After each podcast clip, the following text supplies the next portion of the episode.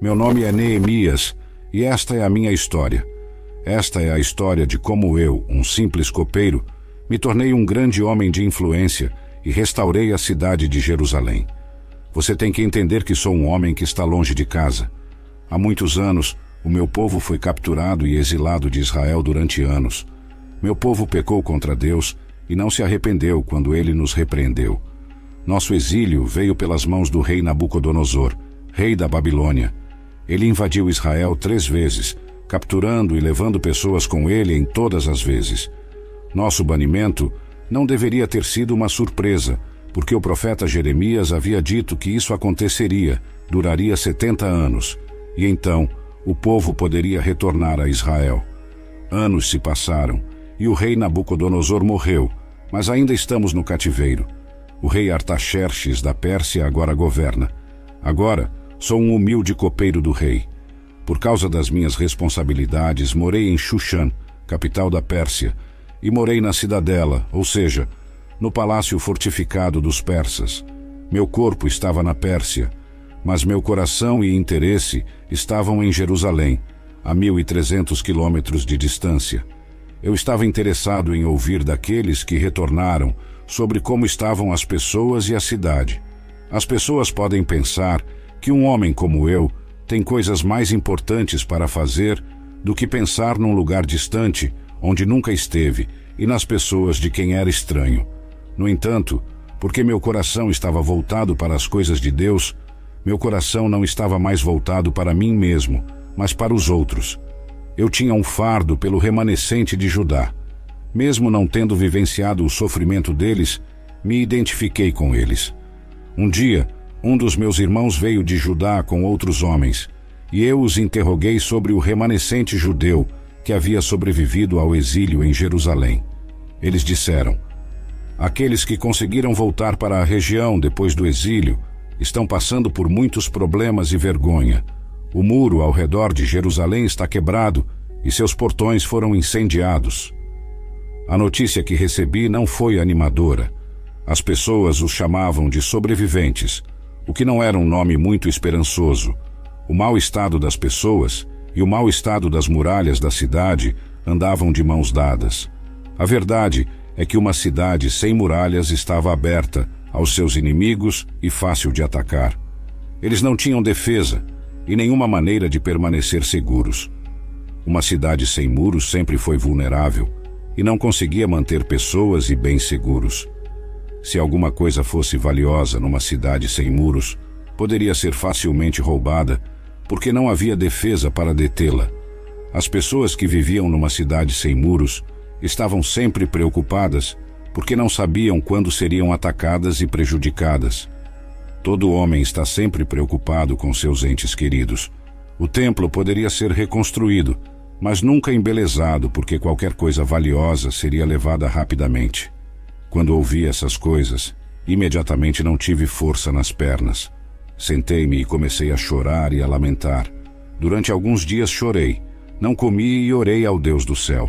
Eu disse: Senhor, o Deus do céu, o grande e terrível Deus que mantém sua aliança de amor com aqueles que o amam e guardam seus mandamentos, que seus ouvidos estejam atentos e seus olhos abertos para ouvir a oração que seu servo está orando diante de você, dia e noite por seus servos, o povo de Israel. Confesso os pecados que nós, israelitas, inclusive eu e a família de meu pai, cometemos contra você Agimos de forma muito perversa com você. Não obedecemos aos mandamentos, decretos e leis que você deu ao seu servo Moisés. Lembre-se da instrução que você deu ao seu servo Moisés, dizendo: Se você for infiel, eu o espalharei entre as nações. Mas se você voltar para mim e obedecer aos meus mandamentos, então, se o seu povo exilado estiver no horizonte mais distante, eu os reunirei de lá e leve-os para o lugar que escolhi como morada para o meu nome. Eles são seus servos e seu povo, que você resgatou com sua grande força e sua mão poderosa. Senhor, que os teus ouvidos estejam atentos à oração deste teu servo e à oração dos teus servos que se deleitam em reverenciar o teu nome. Dê sucesso ao seu servo hoje, concedendo-lhe favor na presença deste homem. Não reclamei nem vi quem poderia resolver esse problema. Imediatamente fiz o que sabia que poderia fazer, orar e buscar intensamente a Deus nesta situação. Eu sabia exatamente para quem eu estava jejuando e orando. Existem muitos deuses em que as pessoas acreditam, mas somente o Deus do céu pode atender às minhas necessidades. Orei a Deus sobre minha dor e estresse e deixei isso lá. Veja como o rei copeiro era meu trabalho trazer-lhe vinho e prová-lo. O copeiro do rei é uma posição significativa em qualquer corte real. O copeiro era a guarda especial do rei. Ele provava vinho e comida antes do rei, para que ninguém pudesse envenená-lo. O copeiro tinha que ser um homem em quem o rei pudesse depositar muita confiança. Se o copeiro pudesse se voltar contra o rei, seria fácil assassiná-lo. Era natural que o copeiro fosse frequentemente questionado sobre sua opinião sobre diferentes assuntos apresentados ao rei. Depois de orar e esperar quatro meses, finalmente obtive uma resposta. Chegou o dia em que tudo mudaria para mim e para o meu povo. Meu rosto estava triste enquanto eu chorava por Jerusalém. Esta foi a primeira vez que o rei me viu triste.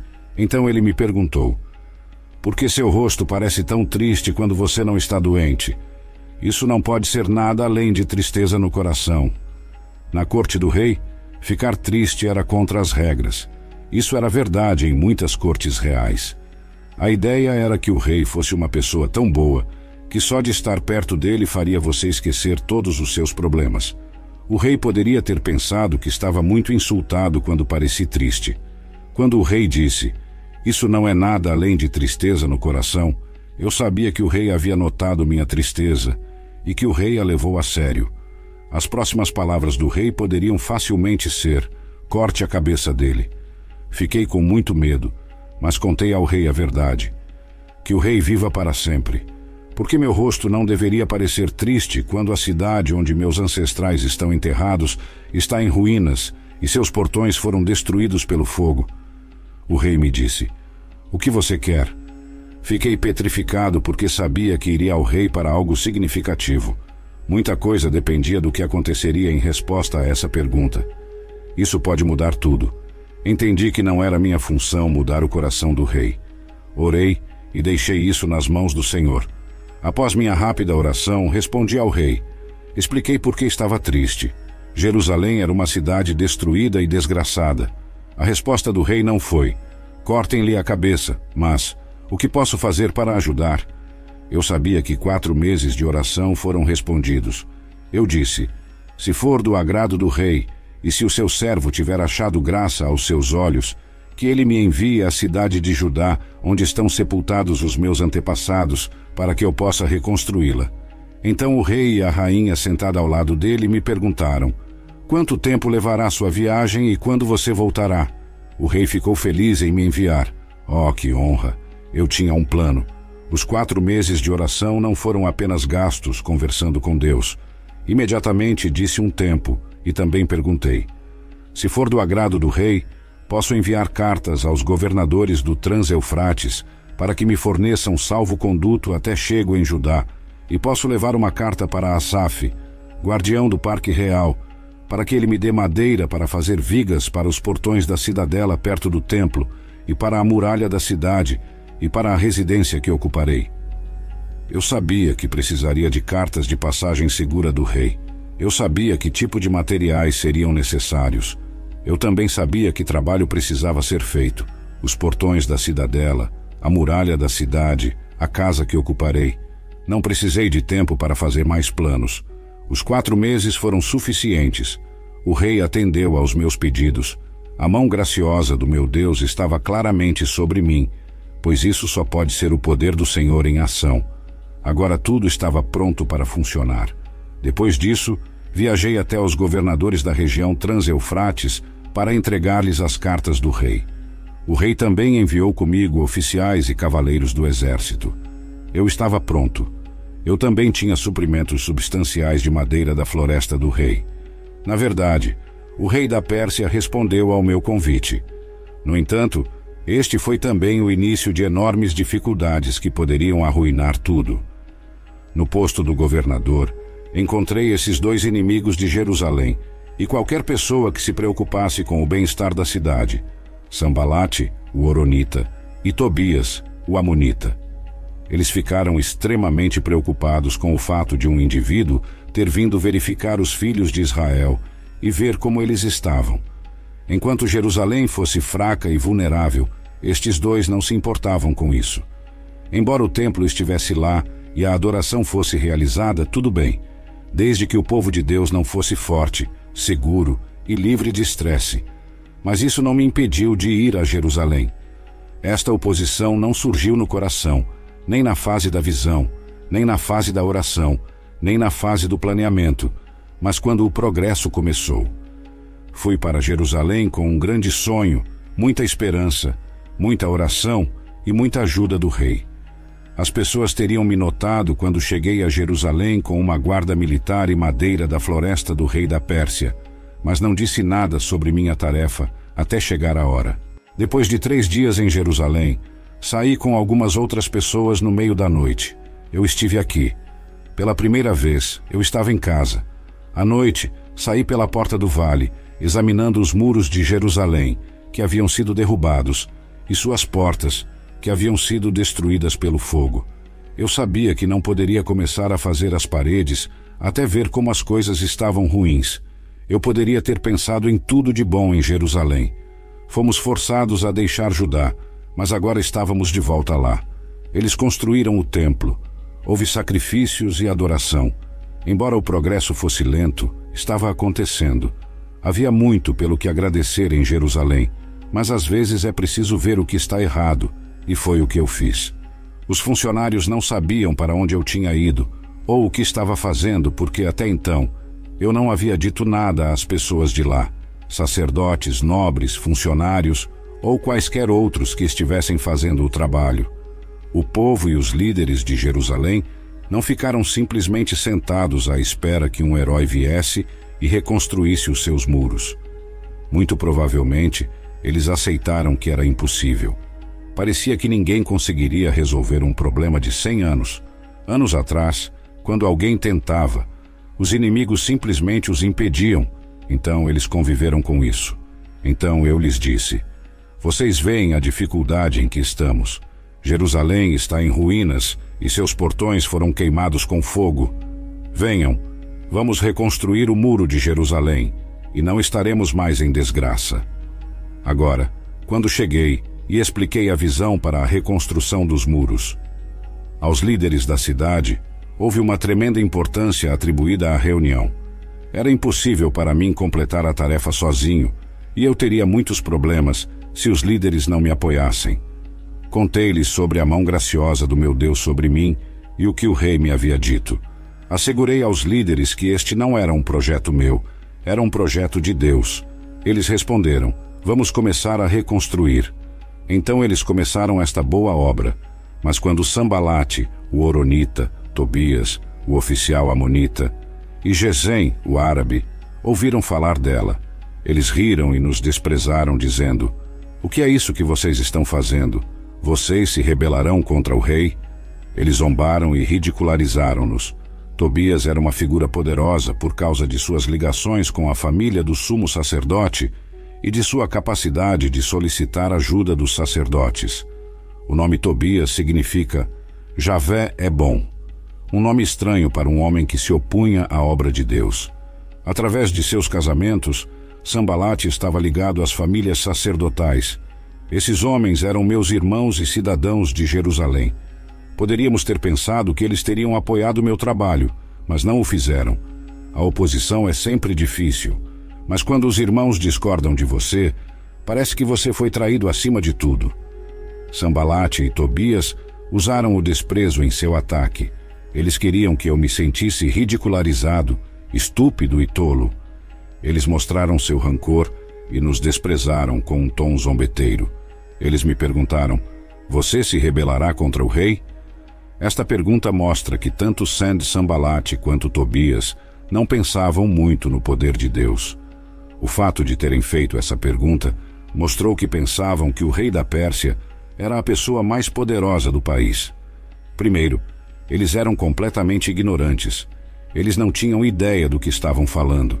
Mesmo que eles não soubessem, o rei deu a sua bênção, o rei ajudou no trabalho. Segundo, eles não se importavam com quanto poder Deus tinha. Mesmo que o rei da Pérsia fosse contra esta obra, isso não importava porque o Deus do céu e da terra era a favor. Não me importei com os comentários, então disse a eles: O Deus do céu nos dará sucesso. Nós, seus servos, começaremos a reconstruir. Mas quanto a vocês, não tem participação em Jerusalém nem qualquer reivindicação ou direito histórico. Para isso, nós construímos, construímos, construímos. O sumo sacerdote e seus colegas sacerdotes começaram a trabalhar e reconstruíram a Porta das Ovelhas. Estas eram as portas do muro. Os portões eram os pontos mais importantes de entrada e saída da cidade e os locais com maior probabilidade de ver um ataque inimigo. Portanto, o trabalho começou em cada portão e foi avançando a partir daí. Nós então o consagramos. Isso é feito para mostrar que algo é especial e separado para a glória e o cuidado de Deus. Estas portas da cidade foram feitas especialmente para Deus. Isso incluía as muralhas e portões da cidade. O trabalho de cada homem era importante. Cada pessoa ou família recebeu responsabilidade individual por seu trabalho. Na maioria das vezes, as pessoas aderiram, mas nem todos. Esses senhores da cidade de Tecoa pensaram que eram melhores do que o trabalho duro, então não aderiram. Eles não se submeteram. Eles não curvariam o pescoço para o que o Senhor queria que fizessem. A verdadeira questão era a submissão. O portão Ashani foi reparado por homens de diferentes profissões, não por construtores profissionais. Eles não tinham as habilidades necessárias para fazer esse tipo de trabalho. Parecia que eles tinham um bom motivo para não fazer nada, mas eles entraram em ação e fizeram o trabalho de qualquer maneira, mesmo que muitas pessoas não pensassem que estavam preparados ou capazes. Eles construíram muros ao redor de Jerusalém. Eles colocaram suas vigas e colocaram suas portas com ferrolhos e ferrolhos. Eu considerava cada homem responsável pelo trabalho que fazia. Cada homem era responsável por uma determinada parte do muro e sabia-se que ele era o responsável por isso. Ninguém queria que as pessoas pensassem que eram ruins em trabalhar para Deus. Conseguimos que pessoas altas e baixas trabalhassem juntas. O homem que morava num único quarto, os líderes e o sumo sacerdote trabalhavam juntos. Eu não me importava se as pessoas tentassem coisas novas. Também disse às pessoas para começarem com suas próprias casas, e não rejeitei as pessoas porque elas pecaram ou mentiram no passado. Quando Sambalate descobriu que estávamos consertando o muro, ele ficou ofendido e furioso. Ele zombou de nós e, diante de seus companheiros e do exército de Samaria, perguntou: O que essas pessoas fracas estão fazendo? Eles restaurarão seu muro? Oferecerão sacrifícios? Acabarão em um dia? Eles poderão trazer o pedras de volta à vida daqueles montes de entulho queimados como estão? Tobias o amonita que estava ao seu lado falou e disse: O que eles estão construindo, mesmo uma raposa subindo nele derrubaria seu muro de pedras. Após o início dos trabalhos, eles ficaram indignados e bastante agitados com a situação. Como a maioria das tentativas de fazer você se sentir mal, as palavras do inimigo contêm um pouco de verdade. Como construtores, não o concluiríamos num dia. Não tínhamos as melhores ferramentas para usar. Eu não discuti, eu não formei um comitê. Eu nem lidei diretamente com os dois inimigos. Em vez disso, levei-o a Deus em oração. Orei: Ouça-nos, ó Deus, pois somos desprezados. Volte seus insultos para suas próprias cabeças. Entregue-os como pilhagem em uma terra de cativeiro. Não encobre sua culpa, nem apague seus pecados de sua vista, pois lançaram insultos na face dos construtores. Então reconstruímos o muro até que ele chegasse à metade da altura, porque as pessoas trabalharam com todo o coração. Mas Sambalate, Tobias, os árabes, os amonitas e o povo de Asdod ficaram muito zangados quando souberam que os reparos nos muros de Jerusalém haviam começado e que as brechas estavam sendo fechadas. Todos conspiraram juntos para vir e lutar contra Jerusalém e provocar problemas contra ela. Agora, em vez de apenas reclamar ou zombar de mim, eles fizeram ameaças e planejaram violência. Isso era sério. O muro foi construído para proteger contra ataques violentos, mas agora parecia que o próprio muro poderia causar um ataque. As pessoas poderiam ter ficado com medo e preocupadas com a possibilidade de todo o seu trabalho árduo ter sido em vão. Eles queriam criar confusão entre o povo de Deus. Pessoas confusas nunca avançarão e cumprirão a obra de Deus. Geralmente ficam confusos porque se distraem com os truques de seus inimigos, em vez de se concentrarem em Deus e em suas promessas. No entanto, oramos ao nosso Deus e por causa deles os vigiamos dia e noite. Não deixaríamos de orar a Deus por causa de nada. Poderíamos ter desistido, pensando que Deus não estava respondendo às nossas orações, porque os ataques continuavam acontecendo. Mas tínhamos mais fé em Deus do que isso. Eu estava determinado a não permitir que a segurança da luz do dia ou a sonolência da noite me afastassem do trabalho. Isso enviou uma mensagem poderosa. Enviou uma mensagem ao povo de Deus dizendo: Estamos comprometidos. Isso vai dar certo porque Deus está conosco e nos ajudará a superar todos os problemas. Enviou uma mensagem aos inimigos de que eles não seriam vitoriosos em seus empreendimentos. A obra que Deus começou não pode ser interrompida, pois já está em andamento. Não importa se isso significa noites sem dormir ou dias cansados, porque estamos dispostos a fazer o que for preciso para realizar o trabalho. Enviou uma mensagem a Deus Confiamos em Ti e a nossa fé é uma fé viva, uma fé de ações, não apenas de palavras. Amamos e confiamos em Ti, Senhor. Por outro lado, as dificuldades não pararam. Além das dificuldades que vieram de fora, também houve dificuldades que vieram de dentro. Judá disse: As forças dos trabalhadores estão acabando e havia tanto lixo que não conseguimos construir o muro. Judá deveria ser a tribo com mais força e bravura. Foi a tribo que produziu reis poderosos. O fato de esta palavra ter origem na tribo de Judá serviu tanto como obstáculo único, quanto como fonte de desânimo. A metade do caminho é um lugar perigoso. Ainda há muito a fazer, mas o cansaço instala-se porque muito já foi feito. A tarefa ainda não terminou. A reconstrução das paredes exigiu não só a construção, mas também a limpeza e remoção do lixo acumulado durante o processo. As ruínas das paredes abandonadas há 100 anos tornaram-se um ponto de coleta de todo tipo de lixo. Limpar o lixo não era uma opção, tinha que ser feito. As partes destruídas do muro e o lixo acumulado tiveram que ser removidos para que os muros pudessem ser reconstruídos sobre as suas fundações. Os muros não resistiriam se eles não fizessem isso. E nosso adversário disse: Eles não saberão nem verão nada até que entremos no meio deles e os matemos e façamos cessar a obra. As coisas já estavam em mau estado e os trabalhadores desanimados tiveram vontade de desistir. Agora, o inimigo fazia planos para atacar os trabalhadores que reconstruíam os muros.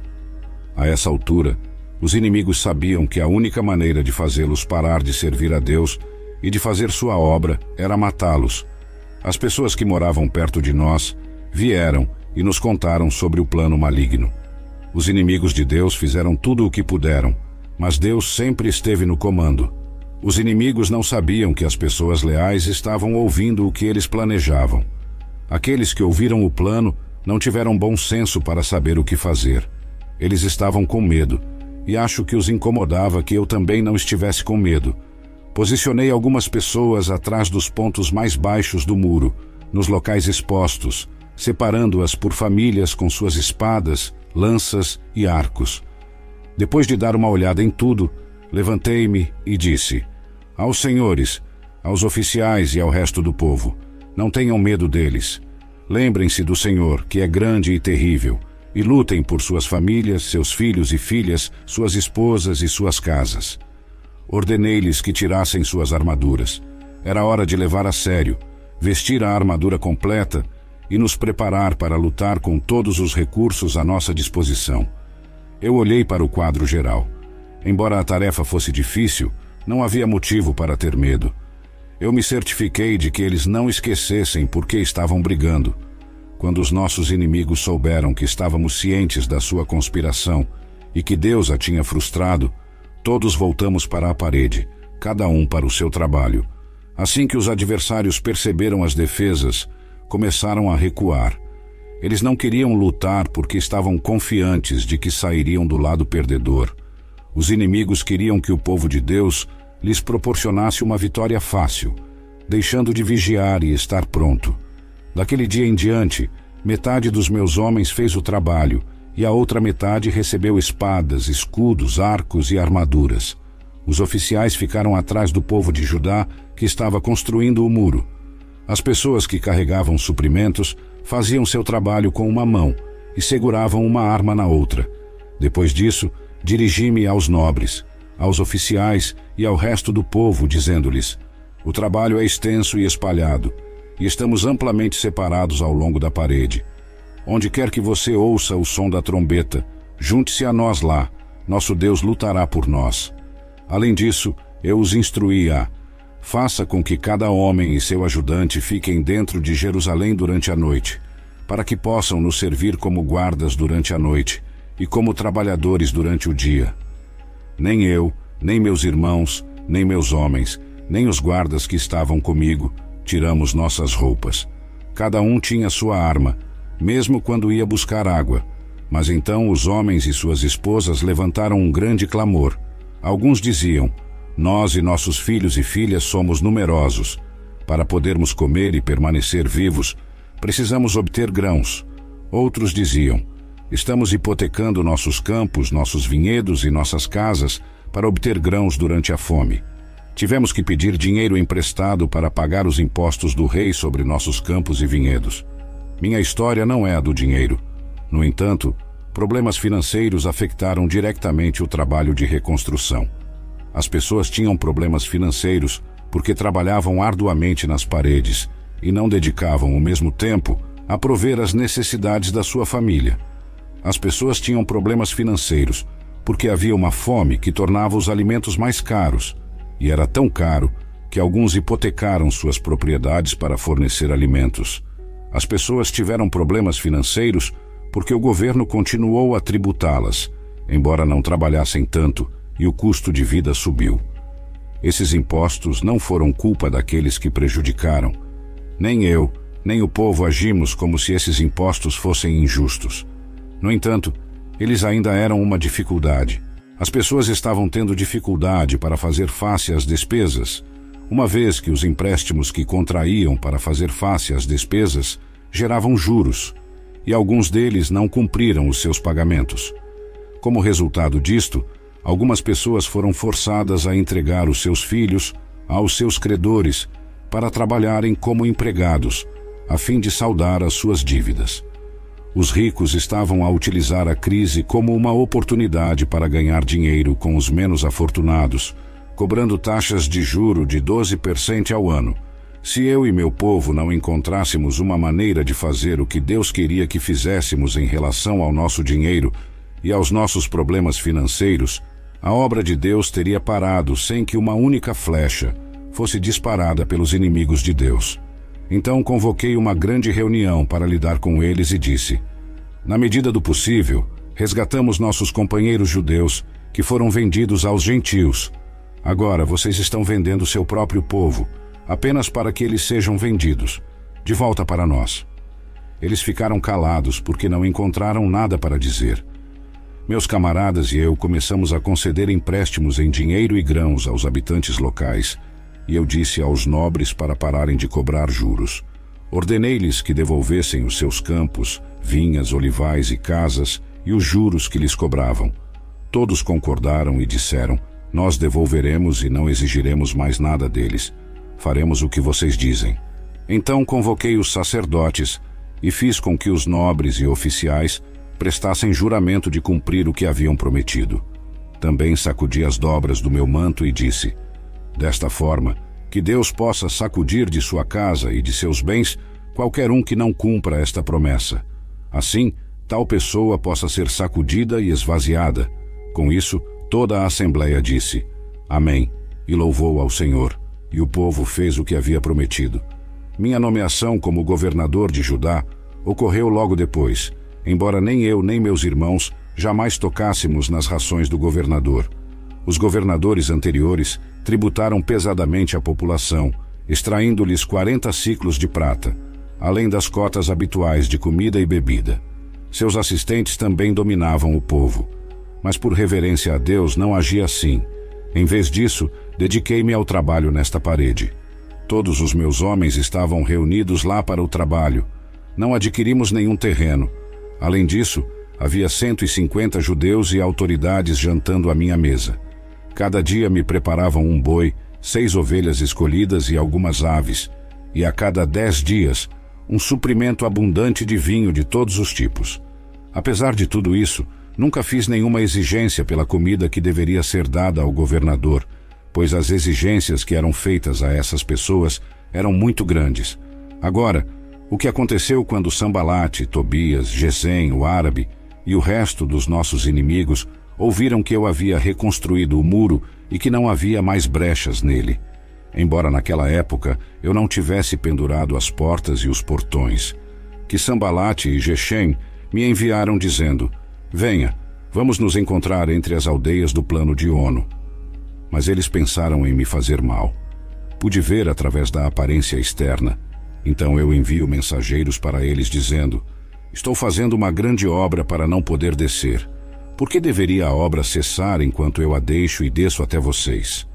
Mas eles me enviaram esta mensagem quatro vezes, e eu respondi da mesma maneira.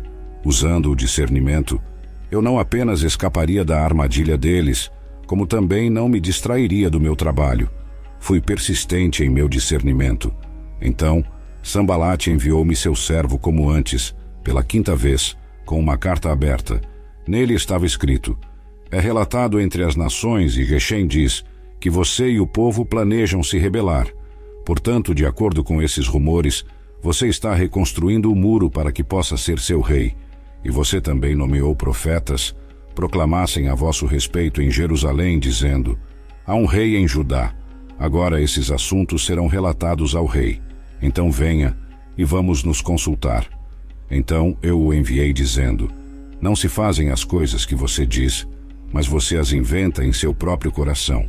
Então todos tentavam nos deixar com medo, dizendo: Suas mãos ficarão enfraquecidas no trabalho e isso não será feito. Agora, portanto, ó Deus, fortaleça minhas mãos não apresentei uma defesa elaborada tentando provar que Sambalate estava errado ponto por ponto, ele não iria me fazer perder tempo. Você não satisfaz homens como Sambalate com fatos, explicações e evidências. Você os satisfaz cedendo às suas exigências, e eu me recusei a fazer isso. Sambalate não seria derrotado se lhe dissessem que era um mentiroso. Tive o discernimento de que a estratégia da calúnia girava em torno do medo e não cederia a isso. Nenhum inimigo pode nos deixar com medo. Tudo o que podem fazer é tentar fazer-nos escolher o medo, mas cabe-nos a nós recusá-lo. No entanto, as tentativas de assassinato não terminaram. Quando entrei na casa de Semaías, que estava confinado em casa, ele disse: Vamos nos reunir e nos refugiarmos juntos na casa de Deus, dentro do templo, e fechemos as portas do templo, porque eles estão vindo para matá-lo e eles estão vindo para matá-lo à noite. Mas eu disse: Será que um homem como eu deveria fugir com medo e se esconder? Alguém como eu deveria entrar no templo em busca de santuário para salvar sua vida? Eu não irei. Shemaia fez uma tentativa de incutir medo em mim e me convencer a desobedecer a Deus como resultado desse medo. O templo estava fora do alcance de todos que não eram sacerdotes, inclusive eu. Se eu seguisse o conselho de Semaías, estaria desobedecendo a Deus e pecando contra ele. Cheguei à conclusão de que não foi Deus quem o enviou, mas que o inimigo o incumbiu de fazer uma profecia contra mim. Ele havia sido contratado para me intimidar, para que eu cometesse um pecado ao fazer isso. E então, eles me dariam uma má fama para me desacreditar. Quando se espalhou a notícia de que o muro havia sido concluído, os países vizinhos ficaram com medo e perderam a confiança ao saberem que ele havia sido construído com a ajuda do nosso Deus. A quantidade de tempo necessária para completar a tarefa foi surpreendentemente breve.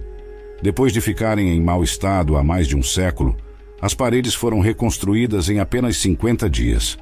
Por que o trabalho não foi feito há mais de 100 anos? Não é que ninguém tenha percebido o problema, não é que os muros não fossem desejados. A destruição dos muros de Jerusalém foi testemunhada por muitos, e todos sabiam como isso afetava os residentes da cidade, mas ninguém jamais deixou de desejar que Jerusalém ainda existisse. Tinha paredes. Quando o muro foi concluído, seus inimigos ficaram muito desanimados. É glorioso desanimar os inimigos do povo de Deus e deixá-los desanimados por um tempo.